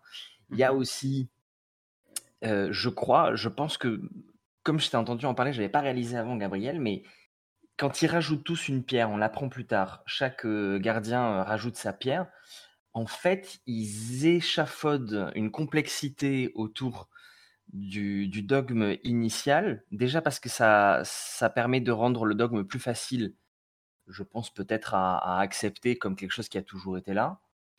Et ensuite, parce que en fait, c'est l'état euh, de, de non-réponse perpétuelle et de questionnement que ça crée, et de peur, comme tu disais tout à l'heure, qui rajoute le besoin de créer des nouvelles règles. En fait, comme on commence à avoir peur de tout et qu'on n'a pas de réponse et qu'on peut pas aller chercher les réponses, ben on va inventer des réponses complètement arbitraires. C'est peut-être des- une bonne analyse de comment, comment, comment on est un, un dogme. Et il y a des règles qui sont intéressantes aussi, euh, qui sont citées, euh, qui sont presque dignes d'Orwell. euh, je pense notamment, à un moment, il parle de la pierre numéro 15, euh, qui dit quand même l'ignorant est bien heureux, quoi. Ouais, il y a une phrase, euh, enfin, il y a, y a une petite, euh, un petit moment que j'ai beaucoup aimé. Euh, Quelqu'un dit, bah alors on n'est pas tombé des fesses du grand yak sacré ou c'est quoi le... Bah, c'est le fils. Le fils Euh, il dit, bah, bah non, il fait, bah alors les fesses de qui alors? Je pensais, mais voilà, quand, quand on veut rester dans ses croyances, on peut rester dans ses croyances, hein, c'est pas, c'est pas un problème. Ouais. Ça m'avait fait gentiment sourire. C'est vrai que ce personnage est plutôt bien réussi quand même. Enfin, il, fait, il fait rire tout en étant tendre, etc. Enfin, il est... Ouais. Moi, je l'aime bien, le personnage du fils, quand même. Effectivement, il paraît comme une grande brute, mais finalement, c'est pas du tout ce qu'il est. Pas du tout, à un moment, ouais. Et il y avait un, un autre truc dont je voulais parler, dont on n'a pas trop parlé, parce qu'on a beaucoup parlé de la société des Yeti, parce que je pense que c'est ce qui paraît le plus évident aussi, mais alors, je trouve très intéressant de la mettre en, en comparaison, cette société des Yeti, cette société des humains aussi, parce qu'effectivement, donc les Yeti descendent, découvrent les sociétés, la société humaine, et euh, ce qui est intéressant du côté des humains, c'est quand même on est dans une société qui est en qui est une société qui est en surplus de connaissances, on va dire, entre guillemets, enfin, je pense à vraiment entre guillemets, c'est-à-dire en fait où la connaissance n'a plus aucune valeur finalement, et où en fait on est dans une société, entre guillemets, des médias en, alors, médias en, très très grande généralité, c'est-à-dire surtout de l'Internet, etc., où maintenant le but n'est plus vraiment de faire euh, transmettre de la connaissance, puisque le personnage de, de Percy, son but à lui, c'était à la base de transmettre la connaissance, mais il se rend compte que ça marche pas, et que pour le coup maintenant, son but à lui, c'est de faire du buzz et je trouve ça extrêmement intéressant de comparer ces deux sociétés entre une société qui est en recherche, ou en tout cas une petite minorité est en recherche de connaissances, on est dans une autre société, on est vraiment plutôt euh, plus en recherche de connaissances, mais vraiment en recherche de buzz, de, hum, voilà, c'est vraiment un autre fonctionnement de société et mettre les deux, soci- enfin, faire ce comparatif, je trouve ça, voilà, je trouve ça assez éclairant sur aussi euh, euh, la perception qu'on peut avoir de notre propre société par rapport à la connaissance sur comment elle est transmise et comment en fait elle peut être totalement biaisée justement par des effets euh, médiatiques qui sont faits pour attirer euh, les, les vues dans un marché entre guillemets concurrentiel si on veut parler comme euh, comme comme les, libéraux et les capitalistes quoi. Donc voilà, j'ai trouvé ça extrêmement intéressant. Je sais pas ce que vous en avez pensé. Non, moi je te rejoins. Et d'ailleurs ça me fait penser que euh, Smallfoot, sa chanson, lui, c'est un petit peu sur la, difficulté de créer du contenu, euh, on va dire, euh, euh, lié à la culture générale, on va dire, voilà, euh, face euh, aux, vidéos virales toutes pourries. Ils montent des vidéos de chats, des trucs comme ça. des vidéos de chèvres qui crient parce que la chèvre qui crie c'est quand même à la base un même hein, qu'ils ont complètement récupéré dans le truc quoi. Cette chèvre, non mais c'est une horreur, c'est horrible. Elle est horrible cette chèvre. Non mais elle est creepy, hein. Moi je pense qu'un jour on pourrait écrire un creepypasta sur cette chèvre. Enfin bon bref. Euh, donc, euh, donc à un moment, moi je me suis demandé s'il se posait pas un petit peu, euh, quelque part un petit peu la, la question de la méritocratie quoi. Parce que moi si j'ai bien compris ce qui est raconté de l'histoire de, de Smallfoot, c'est qu'il avait une chaîne avant et qu'il aimait ce qu'il faisait et qu'il le faisait bien. Et puis que bah, le succès est parti parce qu'il y a commencé à y avoir de, beaucoup, beaucoup de contenu euh, pourri, mais, mais viral, euh, voilà, de, moins qualité. Quoi. Et d'où peut-être la, la, question de, de la méritocratie. Quoi. Et d'en arriver à, à, se dire, bon, ben voilà, une fois, je vais faire un truc mal, voilà, je vais faire un faux Yeti, euh, mais c'est pour avoir des vues pour ensuite parler des, autres animaux aux gens. Quoi. Un bien pour un mal, bon, ça, ça va dépendre de votre école philosophique. Hein. Et puis finalement, à la fin, justement, en, en étant avec les Yétis, en découvrant la société, en retrouvant un peu de, comment dire, de, de joie dans, en apprenant et en découvrant, finalement, il va complètement changer euh, aussi d'idée sur son métier et son but va justement être plutôt euh, d'informer autour des Yétis, même si c'est un truc qui fait du buzz, mais justement de pas faire un, Mm. un buzz comme il comptait le faire à la base, c'est-à-dire juste avec une vidéo ultra putassière. Et là, coup, il va essayer il va vraiment essayer d'informer, euh, d'ouvrir euh, la société. Et bon, après, on arrive finalement toujours au message de fin, qui est euh, un message, on va dire, somme toute assez, euh, assez commun et assez, euh, assez cliché, on va dire, dans, dans ce genre de film, mais bon, qui est toujours euh, Utopique. utopique aussi, mais bon, qui est toujours, on va dire, le, le bienvenu quand on s'adresse quand même à, à des jeunes, c'est-à-dire la, la réconciliation finalement des, des Yetis et des, et des humains. Il y a une petite incohérence à ce niveau-là à signaler. À aucun moment on ne saura comment Percy est sorti de prison. J'ai l'impression qu'il fait des j'ai l'impression qu'il fait des travaux d'intérêt généraux. Tu, tu le vois faire? Est-ce qu'on le voit dans le décor arrière? Il nettoie la boutique. Il nettoie la boutique des feux d'artifice. Moi, j'ai compris comme ça aussi. Oui, ah, Il a l'air d'être en train de, de réparer tous les, tous les dégâts qui ont été faits par les Yetis. c'est vrai, alors j'ai rien dit. Bon, il n'y a pas d'incohérence en fait. Si, en vrai, il y a une incohérence parce que les humains savent que les Yetis existent. Enfin, il y a une... Et sur le coup, moi, je c'est vrai qu'en en revoyant le film, je me suis dit, ah, je crois qu'il y a bien qu'il y avait un Yeti qui traînait quelque part, genre un Yeti euh, qui était descendu, qui était jamais remonté. En fait, c'est pas vrai du tout. Et c'est c'est drôle parce que sur le coup, euh, quels sont les Yetis dont les humains savent qu'ils existent? On peut imaginer que ça vient de, de légendes, mais enfin, voilà. Il y avait, il y avait, il y avait ce Bah petit non. truc Mais avant, d'avoir fait le nuage autour de leur... Oui, bon, euh, c'est ça. Ils sont descendus et il y a des traces euh, des Yétis. C'est devenu une légende euh, chez les humains. Ils Oui. partent du principe qu'à pas- une époque, ils se sont côtoyés. Oui, oui. Non, c'est parce que je, je, je repensais à la, à la vidéo, mais c'était le Bigfoot, c'était pas le Yeti, la vidéo qu'on, la vidéo. euh, Il y a une vidéo du Bigfoot, mais je crois pas qu'il y ait de vidéo de Yeti. Enfin, vidéo du Bigfoot hein, avec les guillemets. hein. Euh, en... dans la réalité? Oui, oui, il y a une vidéo, tu sais, as la vidéo où t'as- tu vois le Bigfoot marcher au loin, etc. Enfin, c'est un montage, quoi. Enfin, c'est Oui. un Oui. montage, c'est un, c'est un, c'est un mec qui est dans une, Un dans costume, une, oui. dans un costume, quoi. Mais de toute façon, Mais c'est la même euh, chose. je, je, je- je repensais à ça. Bah, Un Yeti, un Bigfoot, c'est la même chose. Non. Ah bon? Bah, ah non, le Bigfoot, c'est aux États-Unis. Ah oui. Le Sasquatch et le Bigfoot, ouais, c'est les États-Unis. Et le Bigfoot, il est brun. Il vit dans la forêt. Mm. Alors que là, ils utilisent tous les mots, mais volontairement euh, pour, euh, pour euh, fusionner les mythes, Oui. justement, autour de ça, quoi. Et le Yeti, c'est celui qui a des Tintins. Si on prend le Yeti et le Bigfoot, essentiellement, il y a un blanc et un marron, quoi. Et un qui vit dans la neige, un qui vit Ouais. dans la forêt. C'est comme les ours. Voilà. Euh, je voulais, euh, j'ai retrouvé ce que je voulais dire sur la bienveillance euh, parce que j'ai l'impression que c'est vraiment une attention qui particulière qu'ils ont portée. Il y a aucun personnage qui se fait vraiment mal Euh, quand il tombe. C'est un peu comme du un matelas et tout ça. Euh, L'hélicoptère quand il est détruit. Tout le monde survit. Euh, il se détruit d'une façon où on voit qu'il y a, a vraiment pas de heurts. Les balles qui sont tirées sont des balles qui ne tuent pas. À chaque fois qu'il y a un conflit, c'est toujours, c'est toujours des conflits qui, où le ton ne monte pas spécialement très haut. C'est vraiment un film de bisounours, mais bien fait. Je trouve que c'est bien fait. Ah, c'est un, un film pour vraiment petits enfants, on va dire, entre guillemets, qui est vraiment par tous les publics. C'est vrai qu'on pourrait imaginer un, un, un film d'animation avec un peu plus d'enjeux, on va dire, euh, dans les problématiques, ce qui aurait été un petit peu, un tout petit peu, avec rajouter un petit peu de piment, un, un poil plus excitant, et ça aurait peut-être été moins facilement visible par, euh, par, par vraiment du jeune public pour le coup. Je me suis demandé euh, beaucoup comment ils allaient descendre. En fait, la solution était très simple. Ils sautent et puis c'est du caoutchouc. ça marche aussi, hein, tu me diras. C'est pour ça que le côté cartoonesque existe au début aussi, je Oui. pense, pour pouvoir ajouter Ouais. quelques facilités scénaristiques. Et puis c'est bienvenu et ça marche bien parce que bah, ils sont dans l'esprit. euh, les, sur les autres films qu'ils ont fait, c'est un peu aussi comme ça pour les, pour les réalisateurs. Euh, et ça, ça fonctionne. Et puis ça permet justement de relâcher l'intensité euh, cartoonesque pour la remplacer par une intensité dramatique. Quoi. Voilà. Mais il y, a- il y a un petit clin d'œil à ça euh, en post-générique, justement, genre, euh, je m'étais pas cassé une dent Pourquoi j'ai plus de Ah dents oui, oui, oui, c'est vrai. Comme si vraiment c'était totalement anecdotique que le mec ait perdu une dent. Bah, vous perdez pas des dents tous les jours, vous? Que quand je rêve, des fois, c'est pas très agréable. ouais.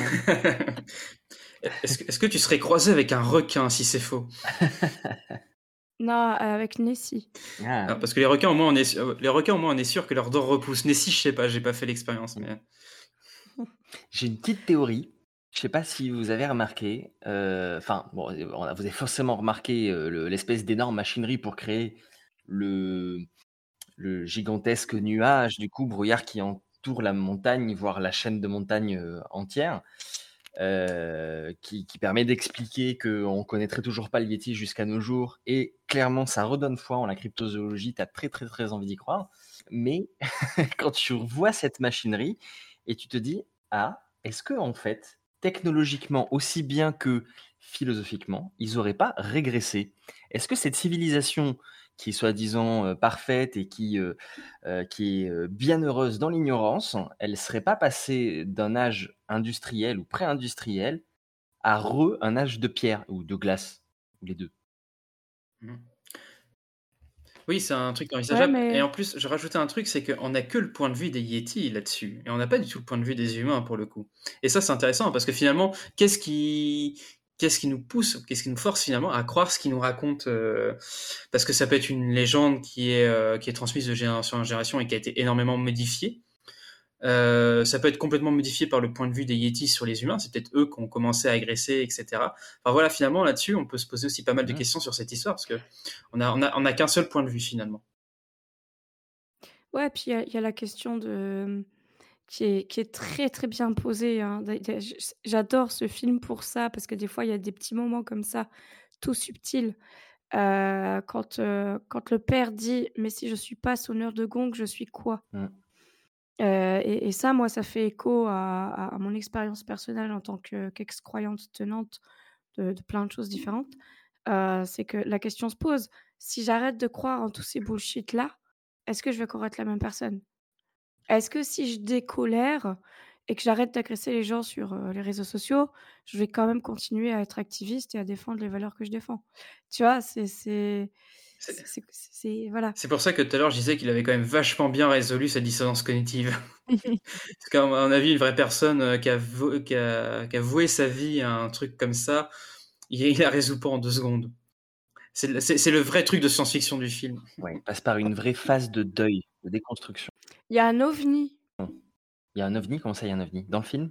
Non, vous avez pas l'impression à un moment quand, quand, quand j'ai encore oublié son prénom euh, au Yeti. Migo. Migo, voilà. Euh, quand il chute, à un moment, il, il- il- il est un peu brillant comme ça.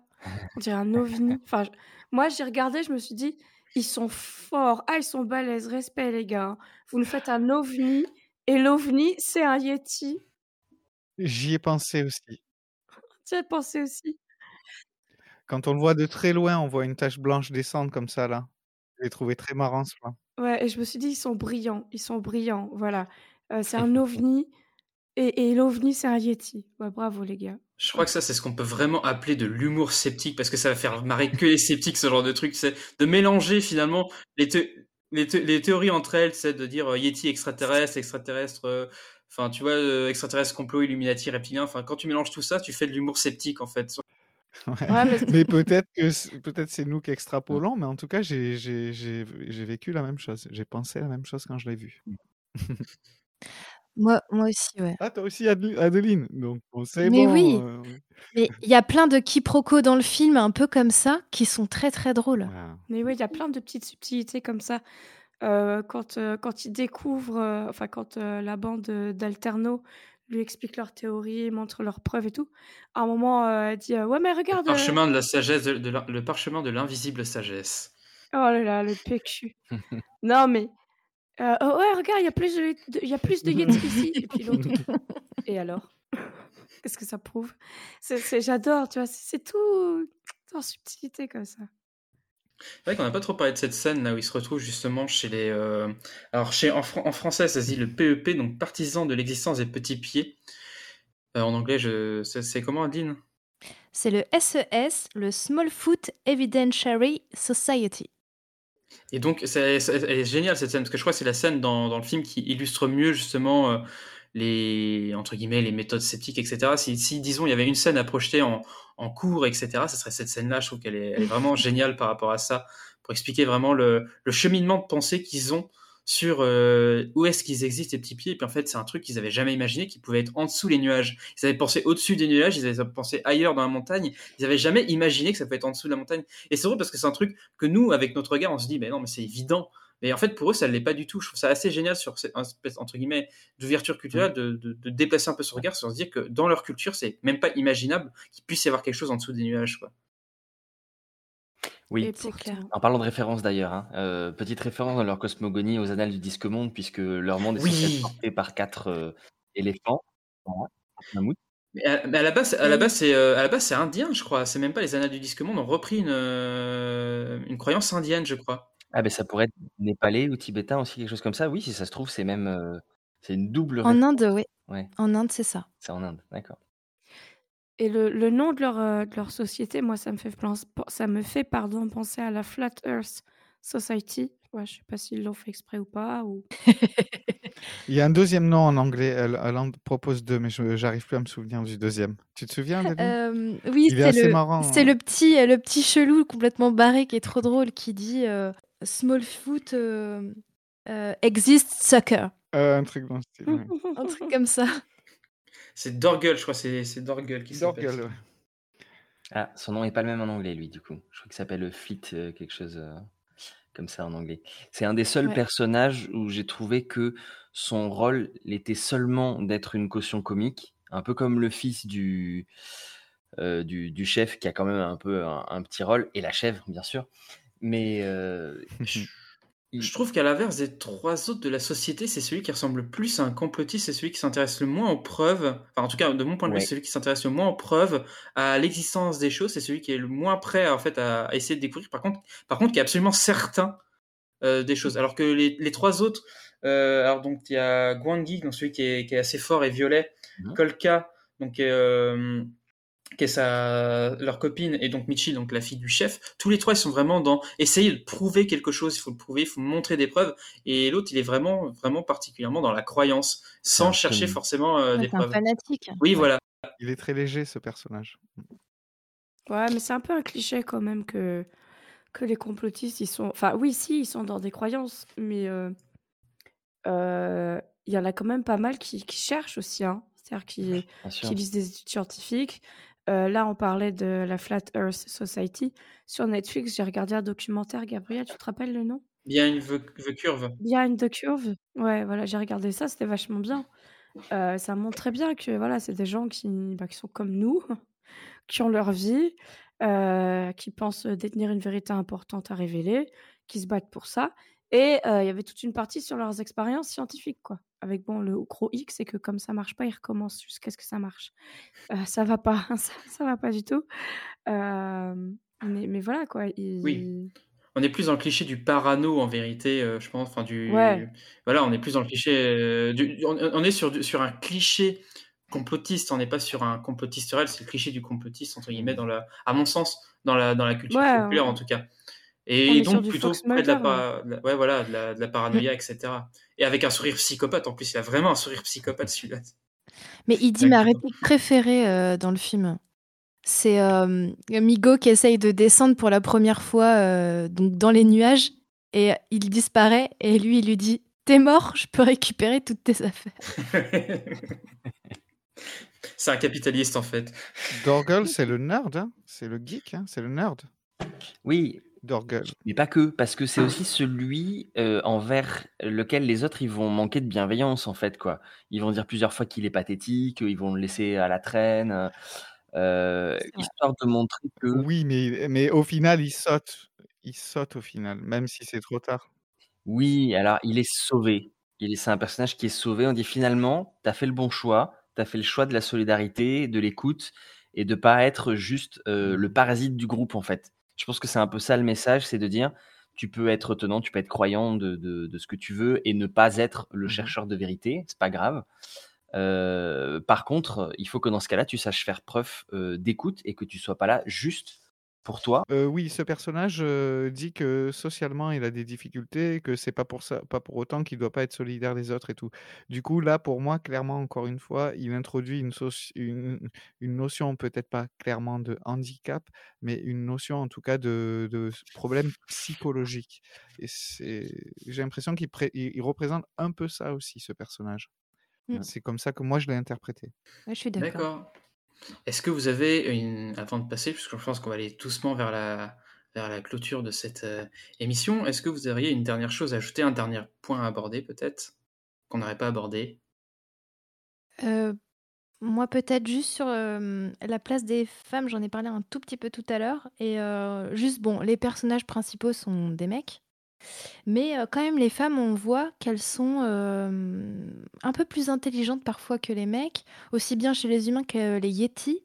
Et j'ai même vu dans les chansons, les chansons des nanas euh, parlent justement du savoir, de la quête de vérité, tandis que la chanson des hommes, elle, c'est plus le pouvoir, le mensonge, garder les secrets, la destinée, avoir un but dans la vie, etc. Donc j'ai trouvé ça assez pas mal et ça permettait de rééquilibrer en fait euh, euh, la balance entre les hommes et les femmes. Oui, je partage totalement cette analyse pour le coup. Sauf que je reviens quand même sur le mammouth rose qui est pas possible.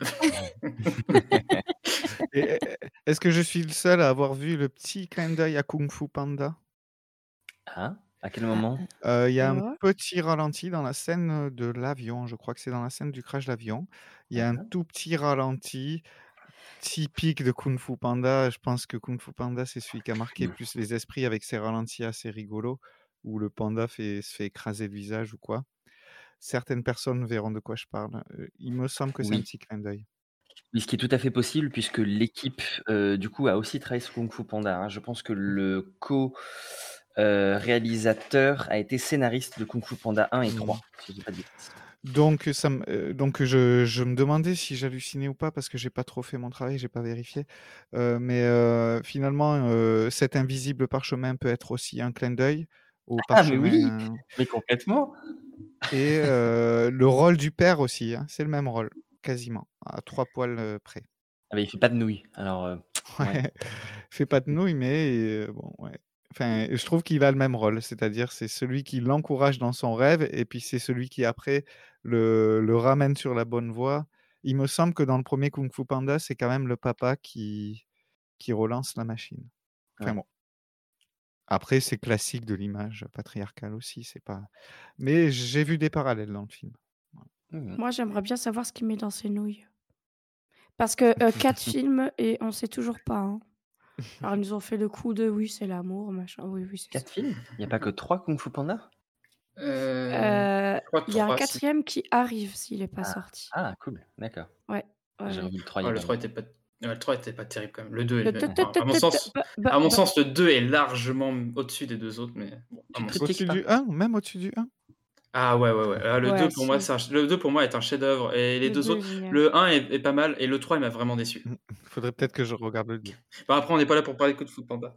Mais j'ai pas vu, euh, j'ai pas vu Kung Fu Panda dans les dans les créateurs, Geoffrey. J'ai peut-être pas fait gaffe. Par contre, il y a deux trois trucs que j'aimerais dire, c'est que dans la trip des scénaristes, on a un un duo euh, donc John Dreka et Glenn euh, Ficarra qui ont travaillé sur pas mal de choses ensemble et notamment sur les castors allumés. Enfin voilà, ça me faisait marrer de, de reparler de ce vieux dessin animé. Je sais pas si vous vous l'avez vu. Oui, moi je me rappelle. Ouais. Voilà. Et je trouve que bon, il y a un petit côté euh, au niveau de l'humour et des personnages qui ressort un petit peu là-dedans. Et, euh, et oui, voilà, euh, donc Kik Patrick, donc euh, qui est aussi donc euh, réalisateur du film, a été scénariste notamment du Géant de fer, de H2G2 et de Arietti, le petit monde des chaporteurs, entre autres. Mhm. Donc, euh, sont quand même des films euh, souligner HDG2. assez bons. Et la, la, la- l'affiche du film m'a fait penser au géant de fer. Je l'ai pas dit au début, tu, l'as, tu as parlé de l'affiche. Moi, j'ai pensé ouais au géant de fer quelque part. Ouais, Ah, a-. C'est peut-être pas la même, mais j'ai pensé à ça. C'est pas, je veux pas dire qu'elle se ressemble. hein. Je veux dire qu'elle m'a interpellé de la même façon.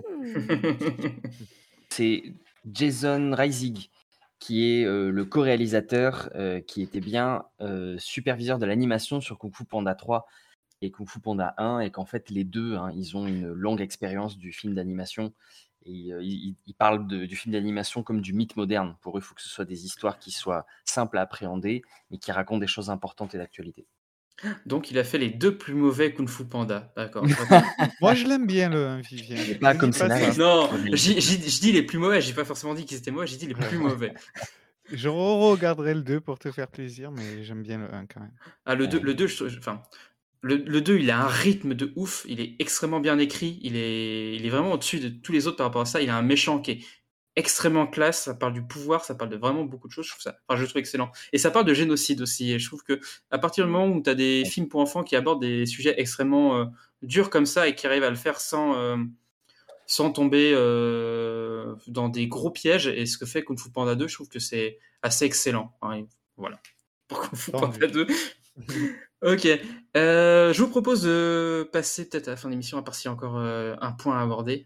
Euh, non, mais je voudrais juste euh, donner une citation du film qui, qui, qui pour moi est, euh, je pense, ma citation préférée du film. Eh ben, écoute, je te, je te donne, le, je te donne ton, ton mot de la fin pour le coup.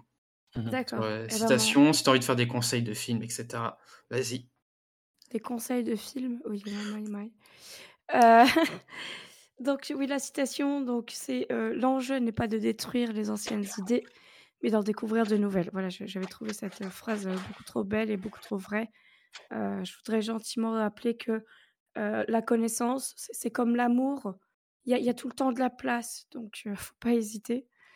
Et puis, je voudrais rappeler aussi, tant qu'à faire, tant qu'on est dans, dans les beaux messages, la moralisation, les beaux messages, n'oubliez pas que il n'y a pas besoin d'éteindre les autres pour briller. La preuve en est, regardez le ciel, toutes les étoiles brillent ensemble. Voilà, bon film, je vous le conseille vraiment, il, il est génial. Euh, Il y a beaucoup de contenu euh, d'esprit critique pour les adultes, quelques bouquins pour les enfants. C'est vrai qu'il n'y a pas grand-chose en termes de vidéo et ça, c'est un, un, un bon film pour passer un bon moment et puis commencer à aborder le sujet avec eux. Voilà. C'est- Et parfait pour Noël. Merci, c'est un super beau mot de la fin. Et toi, je ferai un petit mot de la fin? Ouais, moi je pense que la morale de l'histoire, c'est apprenons à nos futurs dirigeants que cacher des informations euh, n'est pas une bonne idée. Ça ressemble à une morale de journaliste, ça. Des formations professionnelles? Un petit peu. Bah, J'ai passé beaucoup de temps à, à- à chercher autour de ça pour préparer l'émission, effectivement. Et toi, Adeline, un, un mot de la fin sur euh, Yeti et compagnie, enfin Smallfoot Euh, Pas particulièrement. euh, je crois que tout a été dit. euh, J'ai le droit de faire une super méga ouverture? Vas-y, fais une super Oui. méga Du ouverture. style, euh, du style, il y a Zendaya qui joue euh, le personnage de Michi et c'est l'actrice de Dune, donc allez voir Dune. Oh non, j'ai. Non, on va pas parler de Dune parce que sinon je vais me faire des ennemis. Et toi alors, Gabriel, pour, euh, pour ton mot de la fin? C'est un film que je, que je conseille. Euh, voilà, moi j'ai moins accroché sur le côté euh, comédie musicale, mais qui est quand même bien fait, je reconnais. C'est vraiment un titre personnel. Euh, montrez ce film aux enfants, regardez-le vous-même. Moi j'ai passé un super bon moment. Vraiment, j'ai bien rigolé. Et oui, voilà, pas plus. hein. On a, je pense qu'on a bien fait le tour de la question ce soir. Merci aux auditeurs et aux auditrices qui vont écouter cette émission. Merci Vivien. Et puis merci, si c'est faux, Geoffrey, puis Adeline. Merci à vous. Et donc, Merci ouais, à moi, je vais faire mon, mon petit mot euh, de la fin aussi. Je pense que je vais aussi euh, finir sur une citation euh, qui me semble aussi intéressante, euh, donc du, du gardien de père, de, quand il parle à, à Migo et qui lui dit Tu serais surpris de ce qu'ils sont capables de croire. Et je crois que ça, c'est c'est vrai. Quoi. Des fois, on Mm. peut faire avaler des choses à, à- à des populations qui sont assez in- incroyables. Et donc, voilà, méfions-nous, méfions-nous euh, de tout ce qu'il nous a raconté. Gardons finalement l'esprit critique et je pense que c'est un bon film pour euh, justement, effectivement, discuter de ces points de vue-là, introduire euh, la jeunesse à ça. Donc globalement, je redis tout ce qui a déjà été dit pas mal de pas mal de fois. Et donc voilà, je pense que je vais m'arrêter là. Donc euh, je vais remercier donc tous les auditeurs de nous avoir suivis euh, et peut-être d'avoir écouté nos, nos précédentes émissions et, et d'être- on en est déjà à notre quatrième émission. C'est déjà pas mal, on est assez fiers de ça. Puis on espère continuer encore et, et de, de bénéficier encore de votre soutien pendant encore assez longtemps. On, serait très content. Et donc je vais remercier aussi euh, nos chroniqueurs. Merci Adeline d'avoir été là. Bah, merci à vous tous. Merci. À bientôt. Merci Gabriel. Merci Vivien. Merci si c'est faux. Et puis ta voix était parfaite. Merci à toi. Et merci à, merci à toi Geoffrey d'avoir été avec nous. Merci Vivien, merci à tout le monde. Et à la prochaine. Et voilà, donc c'est déjà la fin de cette quatrième émission. Donc on se retrouve le mois prochain pour un nouveau film. Et d'ici là, n'oubliez pas d'aller au cinéma tout en restant sceptique. Restons ciné-sceptiques. Ciao, ciao Joyeux Noël à tous. N'as pas vu ce qui était, Jeanne. Tu as vu ce que tu voulais voir. Comment peut-on être absolument sûr de quoi que ce soit? J'ai vu des médiums avec des boules de cristal, des cartomanciennes, des hypnotiseurs. Les théâtres font salle comble avec les énergies occultes. Tant que personne ne m'a prouvé que j'ai tort, ça n'existe pas. Cinétique, le podcast cinéma et scepticisme.